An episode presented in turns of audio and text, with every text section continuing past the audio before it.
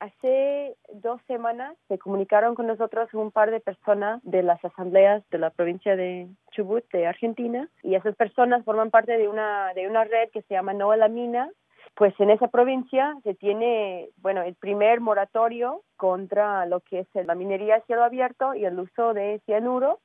en Argentina que tiene una ley ya aprobada desde 2003. A pesar de que esa ley existe y a pesar de que es prohibido hacer cualquier tipo de trabajo minero con cielo abierto y con el uso de cianuro,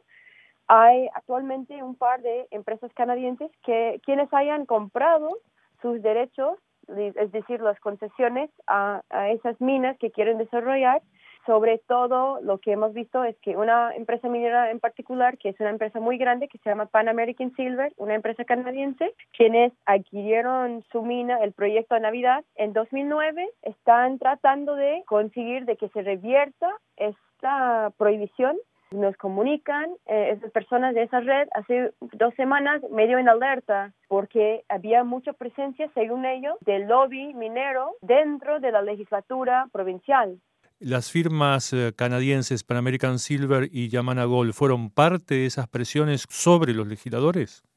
Según los legisladores, hay una presión visible por parte de la Pan American sobre los legisladores. Se está hablando mucho y eso son, bueno, son especulaciones, yo creo. Bueno, hay dinero en oferta, digamos, y hay dinero circulando para que votan para una zonificación de esa ley para permitir minería en la zona de mineralización de la provincia, ¿no? Es decir, que con esa votación lo que querían hacer era crear una zona minera dentro de la provincia no minera para que pudieran desarrollarse esos proyectos de la Yamana Gold y de la Pan American Silver. Y la Pan American, sin duda, es la empresa que más va a beneficiar de esa modificación de la legislación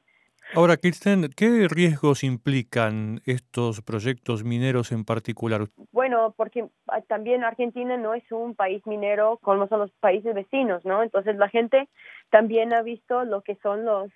bueno, pues los desastres ambientales que, que solían dejar las empresas mineras los, y, y, sobre todo las empresas, bueno, las minas de cielo abierto con el uso de cianuro, ¿no? La gente lo tiene bien claro desde el principio de que están defendiendo lo que es el recurso del agua en esa zona, porque esa parte de Argentina está en la, en la región de, de Patagonia, quieren promover vidas de desarrollo más sustentables, que es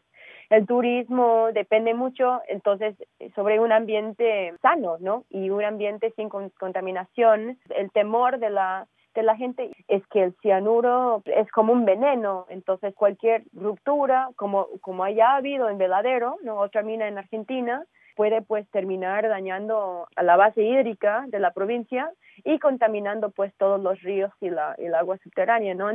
Ahora, la, el fracaso de la, del intento de modificación de la ley en la legislatura provincial de Chubut, en el sur argentino, deja a las empresas mineras en una situación complicada. ¿Usted cree que estas firmas y el gobierno canadiense tomarán nota de las restricciones que la ley argentina impone a la actividad minera de estas dos firmas?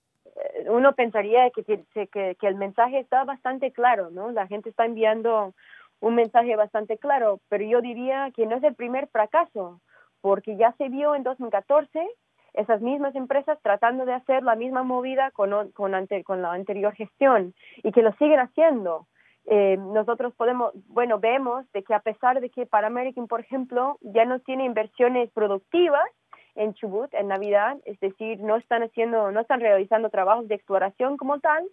siguen invirtiendo en lo que son sus relaciones comunitarias y no se sabe cuando dicen inversiones comunitarias en qué se está invirtiendo y dónde está yendo esa plata. Por otro lado, es muy curioso de que hace una semana, y eso denunciaron las mismas asambleas de Chubut, estuvieron presentes un par de funcionarios de la misión canadiense en Argentina, ahí en el puerto Madryn, que es el puerto donde se espera exportar